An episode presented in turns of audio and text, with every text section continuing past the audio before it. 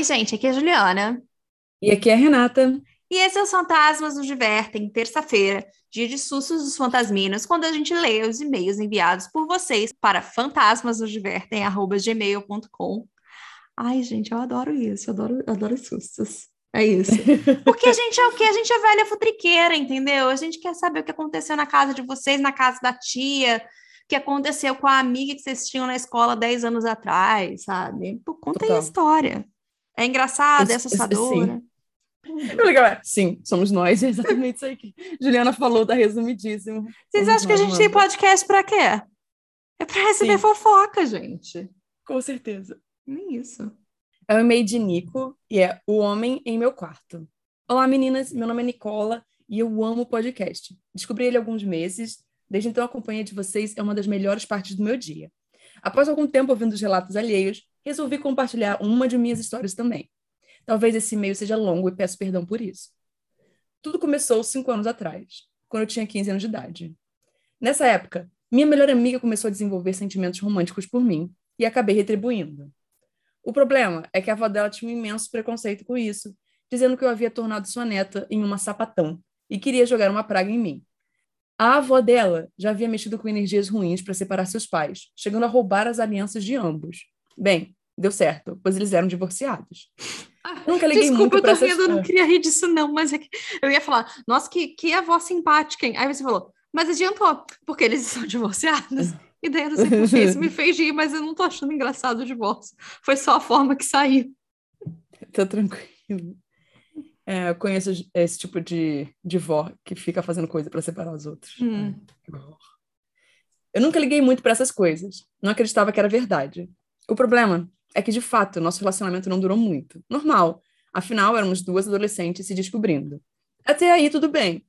Mas então eu comecei a ver coisas. Em certa noite, acordei no meio da madrugada. 3 e 16, para ser exata. Era sempre esse horário, e até hoje não durmo antes dele. Olhei para minha porta no outro canto do quarto e vi uma figura me observando. Era como uma sombra, mas muito alta e com dois grandes olhos brancos. Levei um baita susto e quando acendi a luz, a figura sumiu. Isso se repetiu por vários dias, cada dia se aproximando mais de mim. Não, não, não, aqui não, não, não. Porque se tem uma coisa que eu tenho medo, isso, inclusive quando eu tô jogando videogame, é eu tá vendo uma figura lá ao longe, eu me distanciar um pouco, e aí quando eu voltar, essa figura já está cada vez mais perto. Não. É coisa hum, horrível. Isso é assustador. Isso, você fala horrível, isso é até em jogo de tirinho, entendeu? Se a pessoa tá lá longe, se ela de repente chega perto de mim, eu, ai meu Deus, surto. Certa noite, acordei novamente e estava até mesmo acostumada com a situação, achando que era tudo fruto da minha imaginação por conta da depressão que eu tinha.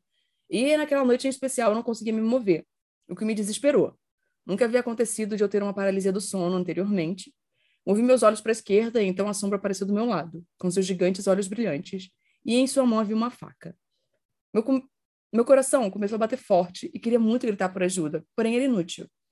Antes que algo acontecesse, consegui me mover e ela sumiu novamente. Passei a viver com muito medo depois de tais acontecimentos, mas ainda não tinha coragem de contar para ninguém. Não queria que me achassem louca. Contudo, foi a gota d'água para mim na noite seguinte. Meu quarto tinha um estante de frente para minha cama. Estava mexendo em meu celular por medo de dormir, quando fui atingida por uma tinta que estava na minha estante.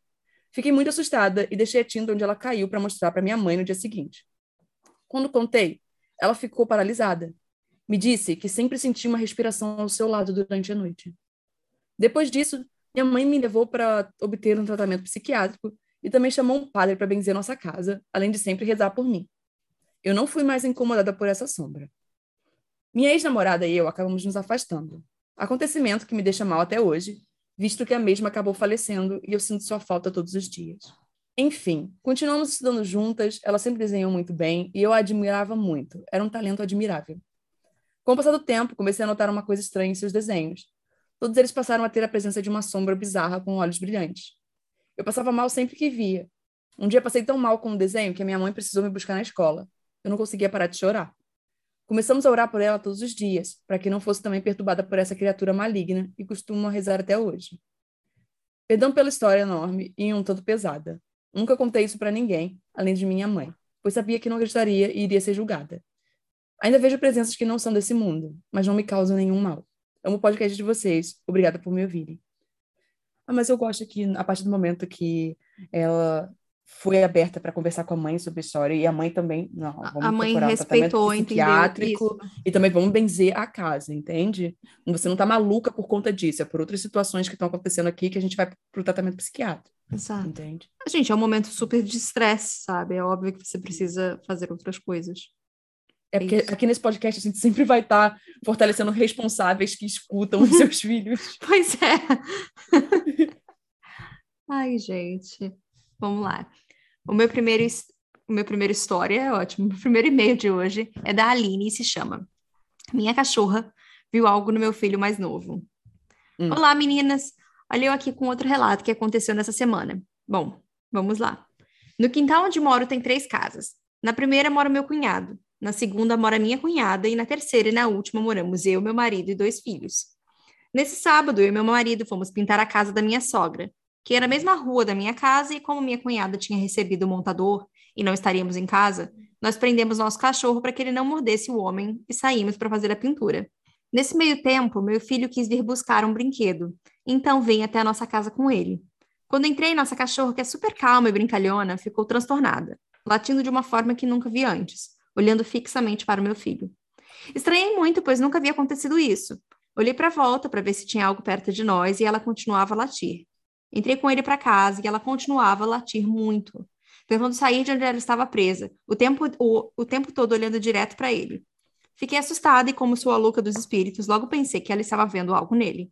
Comecei a orar em voz alta, dizendo para que o que estivesse ali perto do meu filho fosse embora, pedindo a Deus que o protegesse. Saímos de lá e ela continuou a latir. Como o montador já tinha ido embora, eu deixei meu filho na casa da minha sogra e fiquei em casa. Entrei e ela estava calma, deitada, e a soltei. Ela, como sempre, veio brincando, nem parecia a mesma que eu tinha acabado de ver. Voltei para casa da minha sogra e lá fiquei até umas 5 da tarde. Ao voltar para casa, antes de entrar, eu peguei meu filho no colo e assim que entrei, ela veio com tudo e ficou pulando nele, tentando cheirar, latindo. Meu Deus, eu fiquei com muito medo, pois além dele estar vendo algo nele, eu fiquei com medo de ela também machucar ele ela, uma Rottweiler bem grande, e meu filho tem apenas três anos. Enfim, acho que ela estava vendo nele, acho que o que ela estava vendo nele foi embora. Domingo ela brincou com ele normalmente, como sempre faz. Bom, é isso. Adoro vocês, grande beijo. Ai, gente. Ainda bem que é. foi embora, ainda bem que resolveu. Eu Sim. ultimamente estou assim, ainda bem que deu certo. foi embora, não está mais perturbando, é isso que a gente gosta. É isso que, e... que importa aqui. Ai. A história agora é da Ana e é Natal Assombrado. Olá, meninas, espero que gostem da minha história sobre o meu Natal Assombrado. Ainda tem algumas histórias de aparição que enviarei em outro e-mail, já que essa história já está grande demais. Gosto muito do podcast de vocês e maratonei enquanto passava tempo infinito na cozinha fazendo uns rangão top. Mas sem mais delongas, aqui está o meu relato. Ai, rangão top, gosto. Comida, sempre, por favor. Me chamo Ana Júlia e essa história vem diretamente das terras quentes e úmidas de Aracaju, Sergipe, e conta a história do meu Natal com participações mediúnicas. Ao longo das histórias, coloquei estereótipos da personalidade dos personagens para facilitar a narrativa. Eu gosto, gosto do toque especial. A história de Natal que venho contar para vocês não aconteceu nos dias 24 e 25 de dezembro, mas sim no dia 23, data que foi escolhida para comemorar essa festividade pela minha família no ano de 2019. Aconteceu nessa data porque, depois que vovô faleceu, ficamos sem um lugar definido para realizar as festas de família e minha mãe ofereceu a nossa casa para que todos pudessem se reunir. Darei aqui uma descrição da nossa família para que vocês saibam o motivo de ser tão complicado arranjar um lugar que todos coubessem de forma confortável. A família do meu pai, central nessa história, é bem grande. Meus avós tiveram oito filhos, doze netos e duas bisnetas até então.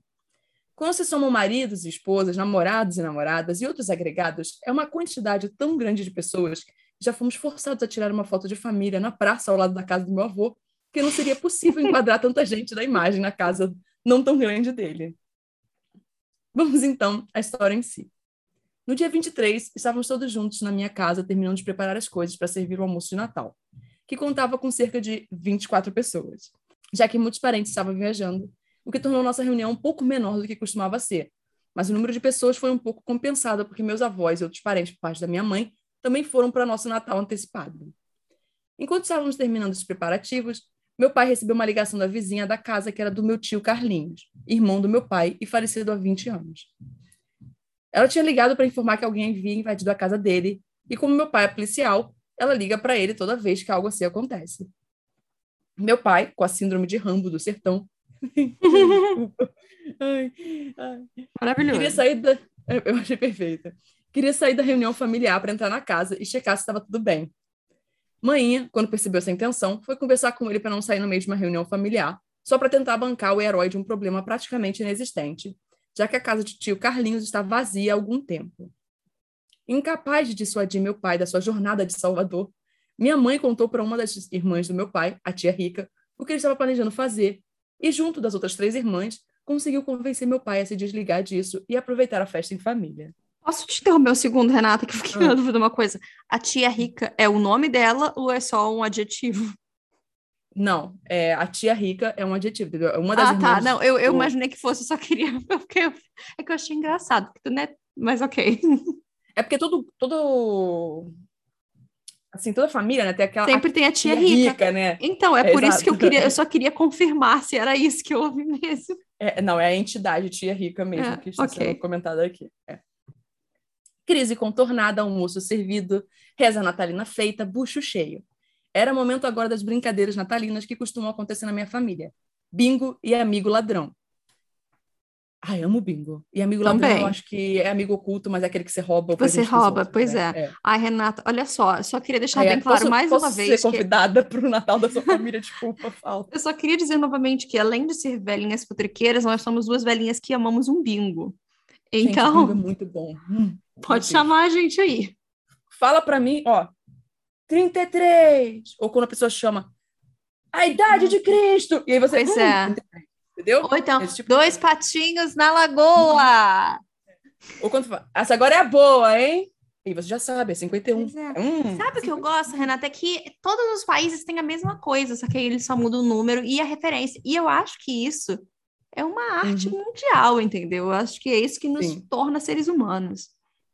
eu, eu não gosto do bingo como as pessoas, tipo, bingo cassino, né? Porque aqui no Brasil a gente chamava de bingo Ah, também. sim, alguma coisa sim, é assim. isso. Eu gosto não. do bingo bingo, da atividade bingo com números. É o bingo de isso. hotel, né, Renata? Exato, bingo de é hotel. isso. Hum, é isso. Continuando. Eu ganhei um drink uma vez num bingo. Renata, de eu, só, eu sempre ganhei álcool. Garrafa de vinho, cachaça, vodka, aquele coquetel de morango, sabe? Quando a gente é criança, daí eles fazem o que é o sem álcool. Meus Sim. pais me deixavam beber sempre. Eu só, ah, Uhum. só um, ela ganhou, deixa ela dar um. Ai, muito bom. Durante o bingo, aquela conversa amena sobre absolutamente nada e um clima tranquilo, até que minha mãe se lembra que sonhou com o tio Carlinhos poucos dias antes dessa ocasião. Quando questionada sobre o sonho, ela contou que ele estava com uma expressão tranquila, mas que estava mais velho do que quando faleceu, aparentando ter a idade que teria hoje se não tivesse se acidentado 20 anos atrás.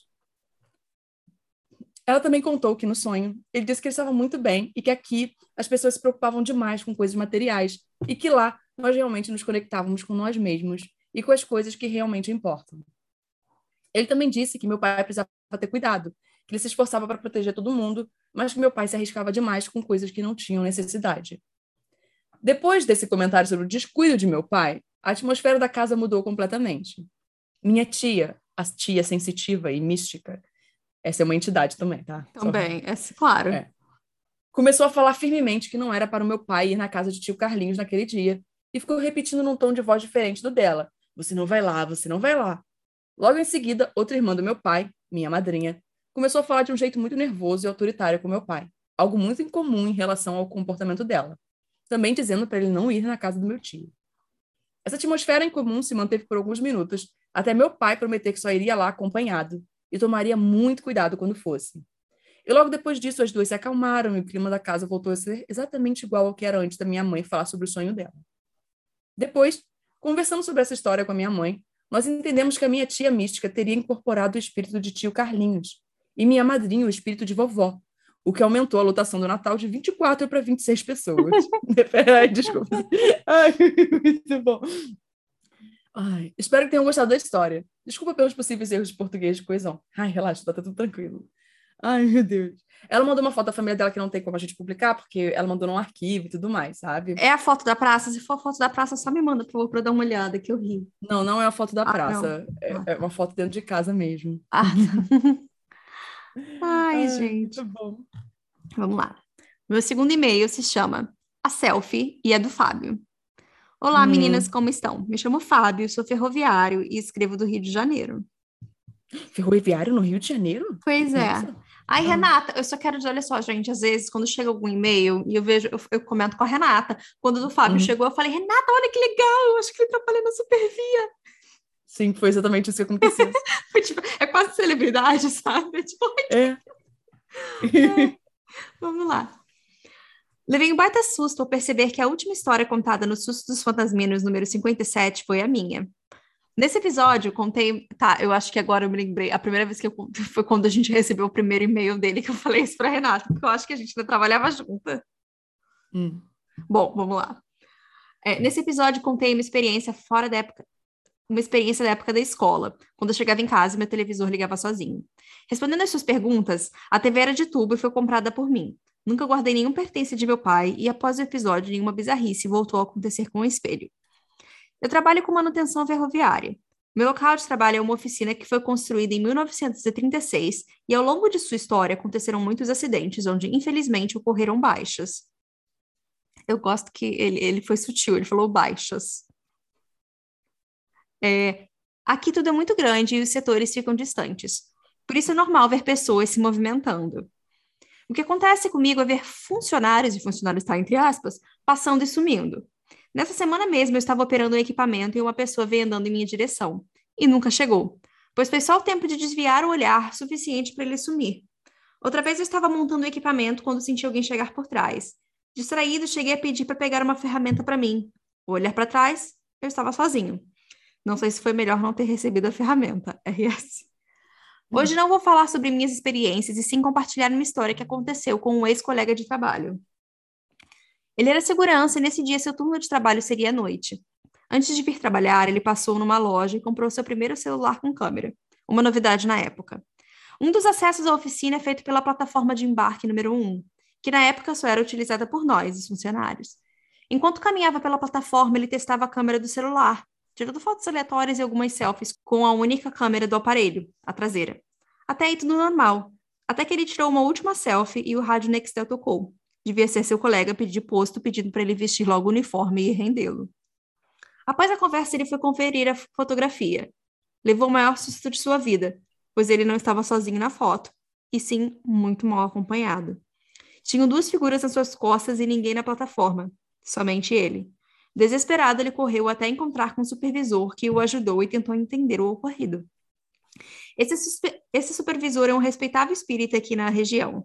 Ele cuida do segurança e explicou que provavelmente o que ele viu foi um dos espíritos de falecidos da malha ferrária, da malha férrea. O supervisor pediu para recuperar a foto e, e ela se encontra em anexo. Por isso, meninas, deixe para abrir o arquivo de dia. Quando o segurança hum. se recuperou, ele decidiu morar. Calma, que eu tô até tô nervosa, porque eu desci um pouco a mais, eu vi a foto e eu falei, ai, não. Quando o segurança se recuperou, ele decidiu mostrar a foto para os colegas. O aparelho não ligou mais. Não sei se dizer se foi mau contato, manuseio forças sobrenaturais, mas o fato do celular não funcionar mais aterrorizou o homem, que se demitiu e nunca mais pôs os pés por aqui. É isso, meninas. Desculpa a escrita em uma das. Tem nada demais. É, em uma das fotos eu censurei o rosto do segurança para vocês postarem, caso queiram. A outra é a foto original. Se vocês clarearem a imagem, vão conseguir ver mais detalhes. Obrigado pelo trabalho de vocês e saibam que são a minha companhia, companhia no percurso casa-trabalho. Beijos. É, eu vou te mandar a foto, Renata. Ai, manda pra ver. Aí, eu não Ai, editada, caraca. né? Ai, para, eu não quero ver mais, não. Eu vou te mandar editada. Ai, eu tomei um susto, Renata, muito grande. Eu vi. Eu vi. Você não quer. Você pode abrir esse e-mail? Eu não quero nem salvar no meu computador. É porque eu desci a foto e eu continuei descendo e eu continuava vendo o rosto. Ah, o rosto que tá na esquerda para baixo. E eu não quero salvar isso Não. no meu computador, não, desculpa. Não, não, é a censurada que eu tenho que baixar. É a Ai, censurada. outra, pera. Detalhe, eu- mas eu tava olhando na censurada e eu vi, eu não conseguia Isso, parar de isso. olhar.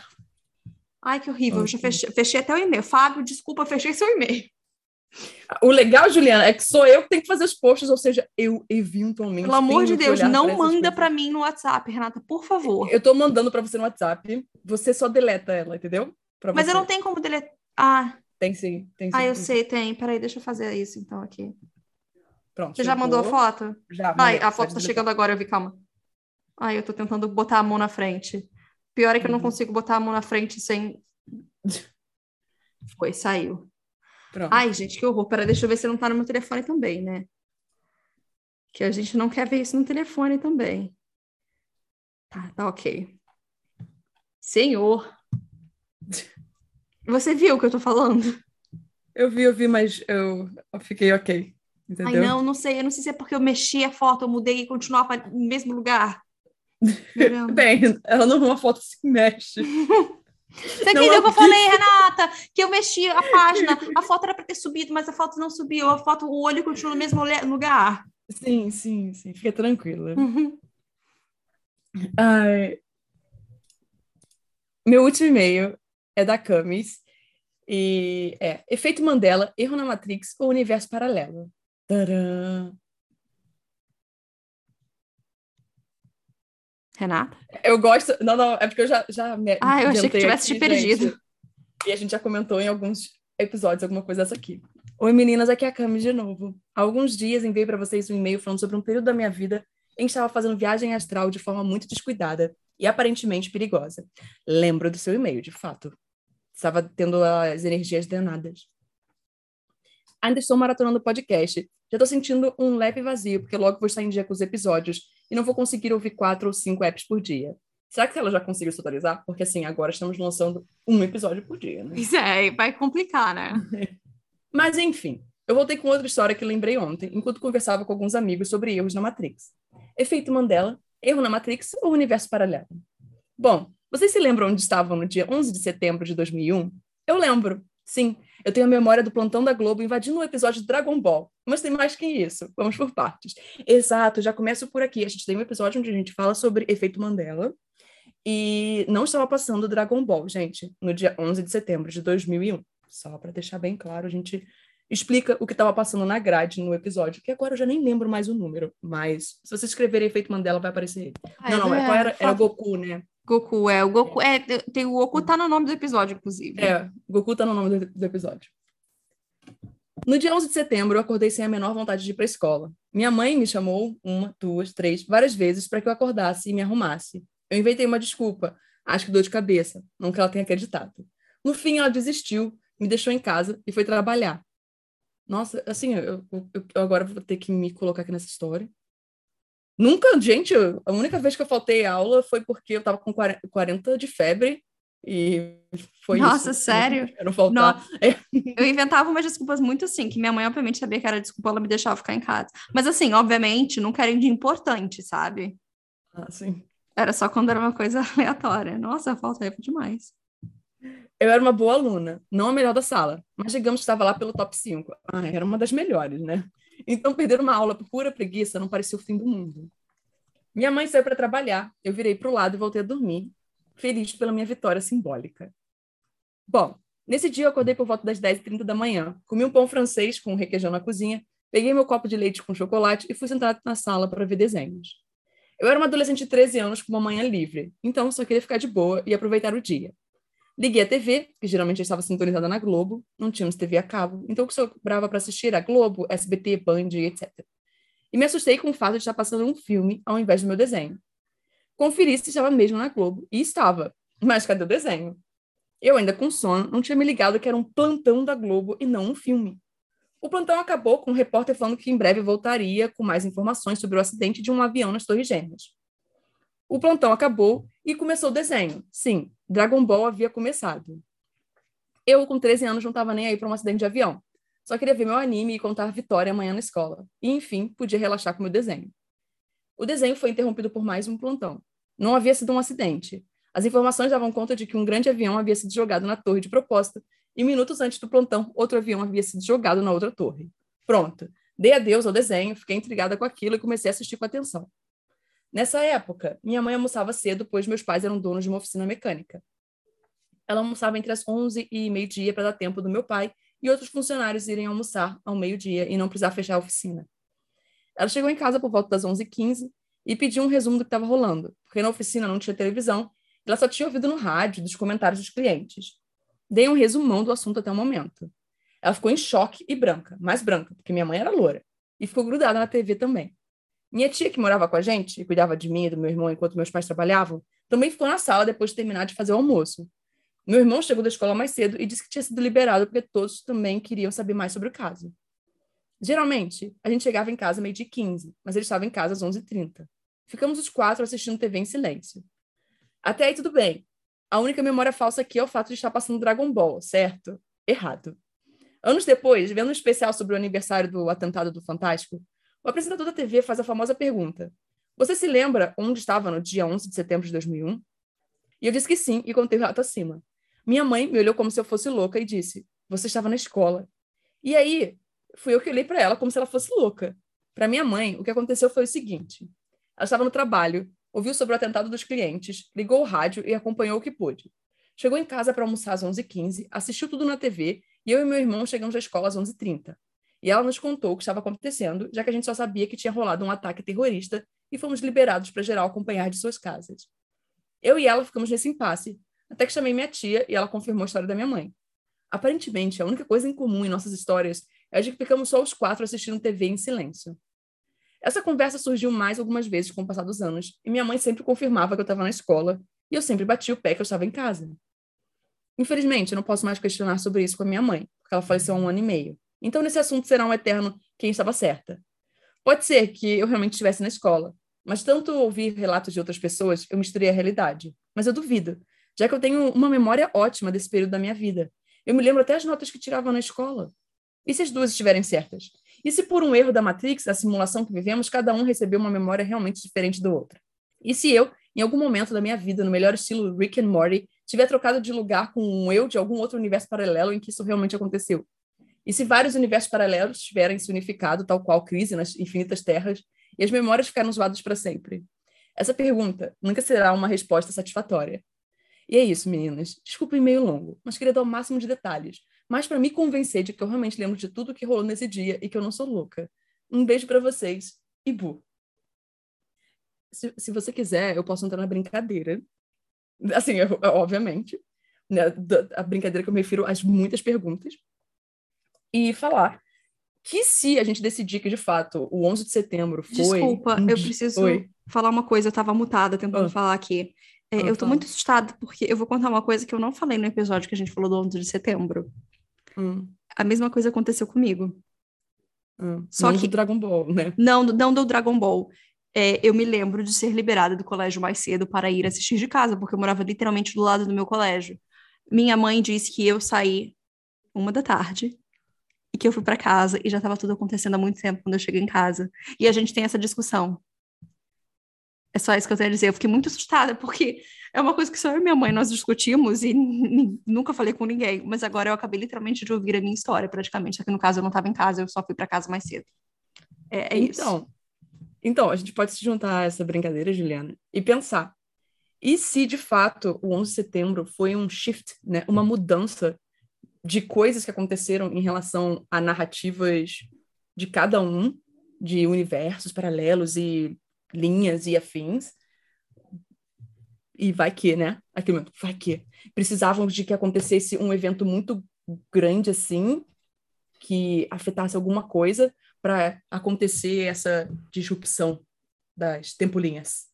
Ai, gente, para com isso. Olha, não tô conseguindo. Ué, Juliana. No caso, no caso, eu gostei de saber que eu não. de ter essa confirmação de que eu não sou louca, isso não aconteceu só comigo.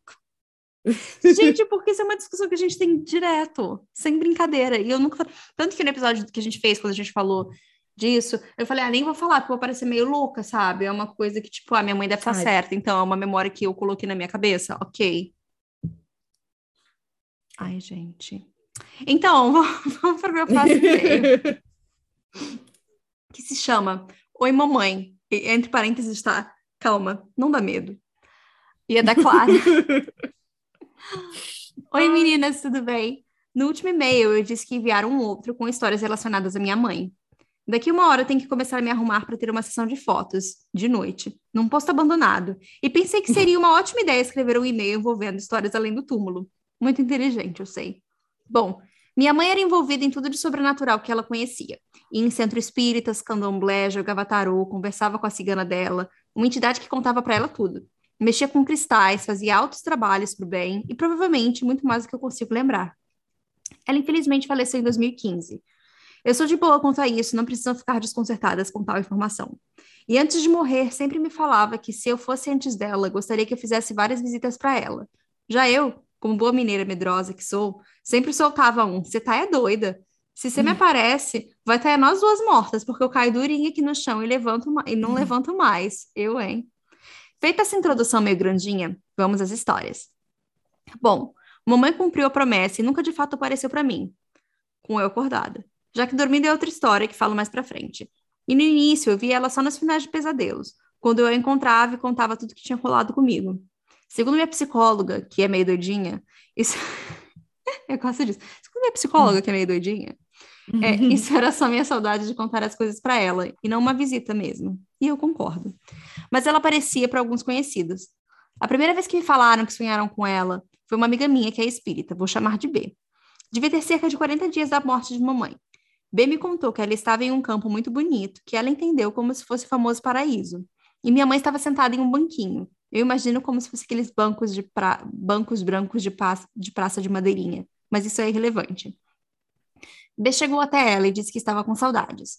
Mamãe estava bem confusa, não lembrava o que tinha acontecido. Minha amiga explicou para ela tudo, como ela morreu, que foi velada onde ela pediu, essas coisas. Minha mãe, tá difícil de não ficar chato ficar falando minha mãe, minha mãe o tempo todo. Desculpe, perdão, porque vai continuar assim.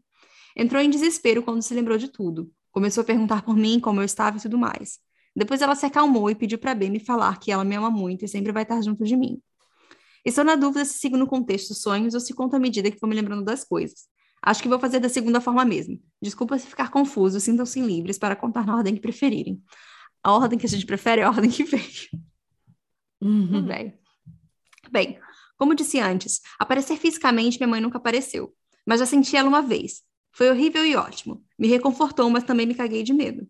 Foi pouco tempo depois dela morrer. Eu estava no quarto dela vendo TV, bem triste, sofrendo por alguma outra coisa. Hoje em dia insignificante, mas que a Clara adolescente queria muito colo da mãe para lidar. Desde que ela morreu, tenho o costume de falar com ela. Meio que falo sozinha, mas me refiro a ela e estava fazendo isso. Do nada começou a ventar e eu senti o abraço dela. Foi bem gostoso, Senti como se ela estivesse me dando da maneira que dava, o colo que eu tanto queria. Mas também falei alto: Obrigada, mas você não faz mais isso pelo amor de Deus, que eu quase morro do coração igualzinho a você. Ela de fato nunca o fez. Ela é uma fantasma respeitosa, pelo menos. Sempre que me falam que sonharam com minha mãe, que ela estava orgulhosa de mim, feliz por algo que rolou, essas coisas. Mas se for, mas se for citar todos os e-mails, que já vai ser gigante, vai ficar com 5 km de extensão. Então só vou contar os que me marcaram, ok? Ok. Bom, seguindo. Geralmente minha mãe manda recados para mim através de outros quando estou passando por algo difícil e que gostaria muito da ajuda dela. Ela sempre faz isso e duas vezes apareceu para mim mesmo. São essas histórias que vou contar agora. Um pouquinho de contexto. Eu tinha terminado há cerca de dois meses um relacionamento abusivo, com um cara 11 anos mais velho, completamente tóxico, e o término foi o mais traumático possível. Diga, desculpa, eu tô rindo, mas eu não tô rindo disso. Eu tô rindo da próxima coisa que eu vou falar, que ela diz. Digno de roteiro de Valcir Carrasco. Não é terror. Hum. Chega a ser cômico, na verdade, se quiserem conto. E estava tendo muita dificuldade para seguir em frente, me desprender da relação, essas coisas típicas de relacionamento abusivo. Depois de um dia em que eu fiquei muito mal, talvez um dos piores pós-término, eu tive um sonho muito estranho. Eu estava aqui em BH, mas BH era tipo Veneza, e as ruas eram rios. Assim, de fato são, mas na vida real são todos encanados, o que gera umas enchentes bizarras, mas isso não vem ao caso. E as pessoas se locomoviam em barquinhos de remo. Eu estava na minha casa, um lugar que juro que nunca fui antes, mas no sonho era minha casa. E tinha que lidar para sair para buscar minha mãe que estava num boteco. Cheguei lá, compramos um cigarro, eu de palha e ela branco, pedi uma cachaça, bem mineira assim, e a gente ficou de boa. Depois de um tempo, a gente voltou para o barquinho, para o barquinho a remo para ir embora. E meu ex passou remando. Eu apontei para ele e disse: Olha, mãe, esse é o Gabriel que te contava tanto sobre. Ela, que sempre foi muito sorridente, fechou a cara, me olhou séria e disse: Não, filha, esse não é o Gabriel. Você acha que conhece essa pessoa, mas não conhece. Eu olhei para ele passando de vato, não era aquele Gabriel que se mostrou ser durante a relação. Era o Gabriel que conheci dois anos antes. Fisicamente, eu digo. O cara que eu achava que conhecia, mas na verdade não. No dia seguinte, sonhei com ela de novo. Na verdade, não considero esse um sonho, considero que ela realmente me visitou. Veja bem, eu estava tendo um sonho, que nem lembro mais o que era, mas era um sonho comum, que do nada foi interrompido para o que vou contar. Eu estava novamente no apartamento que citei no, sono de cima, no sonho de cima. Algo me disse que ainda vou morar nesse lugar. E a porta abriu. Eu estava no sofá vendo TV e, sem nem mesmo olhar, eu soube que era ela. Eu sabia que ela estava morta, que era uma visita que não ia durar muito tempo. Fomos para o meu quarto e ficamos horas conversando. Eu contei literalmente tudo o que me aconteceu nos anos em que não estivemos mais juntas nesse plano. Focamos, rimos, foi perfeito. Uma hora perguntei que horas ela teria que ir embora e ela disse que às cinco. Conversamos mais um pouco e deu a hora dela. Nos despedimos. Do nada eu volto exatamente para o sonho que eu estava tendo antes tinha parado. Ele só finalizou, eu acordei com uma sensação que não sei descrever e chorando muito, de alegria e saudade. Olho no relógio e são 5 e 15 da tarde. Agora vamos à última história. Essa é bem recente, deve ter cerca de duas semanas e não foi comigo. Eu estava bem de boa no Instagram uma... quando uma menina que eu beijo, vou chamar de M, saudades de beijar, inclusive, contando um sonho que ela teve que envolvia a mãe de uma conhecida que ela não sabia se contava ou não para a pessoa. Como sempre pessoas que conheço sonham com a mamãe, eu respondi falando: Olha, não sei quem é, mas se um dia sonhar com a minha, conta que eu gosto de saber. E aí foi o surto de: Meu Deus, como você sabia que era sua mãe? E eu também chocada porque não sabia. KKKKK. Bom, vamos ao sonho. M é uma pessoa com deficiência e usa muletas. No sonho ele estava em BH, mas os morros eram muito mais íngremes e ela e as pessoas só conseguiam se locomover com muletas voadoras, tipo mochila já jato, mas eram muletas. Ela e mamãe estavam viajando tipo juntas, conversando fiado mesmo, até que elas pararam em um bar barra restaurante, não sei. Minha mãe disse para ela falar que me ama muito e que ia ficar tudo bem. Eu estava absurdamente mal no dia. Que ele estava sempre me olhando e me acompanhando, que tinha muito orgulho de mim, esses clichês todos. Mas a parte em que meu cu deu uma singela travada foi agora. Mamãe deu uma coisa para M. Na verdade, era um pedaço de uma coisa que, quando ela pegou, ela conseguia ver inteiro, mas era só o um pedaço. Não sei se ficou confuso. E disse que ela tinha que me entregar aquilo, que ela tinha que segurar muito forte e não perder por nada. Depois disso, mamãe deu uns conselhos para ela e o sonho seguiu aleatoriamente. Bom, M desenha muito bem e desenhou tanto o pedaço que mamãe deu quanto o objeto por inteiro. E me mandou a foto e nenhuma de nós fazemos a menor ideia do que pode ser. Criamos algumas teorias. Um, esse objeto era um recado e estava quebrado porque mamãe vai me falar mais coisas através dela. 2. Era um pedaço do meu coração, porque no dia eu estava sentindo ele partido. 3. Um dia, no futuro, uma de nós duas vai encontrar esse objeto na vida real e tudo vai fazer sentido. Bom, meninas, o meu ficou grande de verdade. Por mais que vocês amem, acho que extrapolei. Então vou ficando por aqui. Amo o podcast novamente me sinto muito amiga de vocês. Um beijo, Clara. OBS 1. Recomendo pesquisarem Mamãe no Google. Ah, e é isso que eu ia falar. Eu me lembro, eu já li, eu, eu, me lembro exatamente porque eu joguei a mãe dela no Google. É isso, Renata. Joga a mãe dela no Google que eu vou falar, tá? Hum. Recomendo pesquisarem a mamãe no Google. O nome é Raquel Clemens, Raquel com CH. Morro de orgulho hum. do que aparece. OBS 2. Quando a última história pedimos pra, quanto à última história, pedimos para a mamãe explicar para uma de nós o que possa ser objeto misterioso e se descobrir eu conto para vocês. OBS 3, desculpa se tiverem erros ortográficos, meu não, não tem problema. Tá ok. Quando você joga. Ai, o problema é que. Eu não entendi o sobrenome. É C-L-E. Não, já, eu já procurei o e-mail, fica tranquilo. Ah, tá. ah, achei. É uma foto Negócio maravilhosa, Renata. A foto Sim. é maravilhosa. É essa foto que eu amo. Eu não sabia que era. Eu já tinha visto essa foto. Sim, é isso. Muito bom.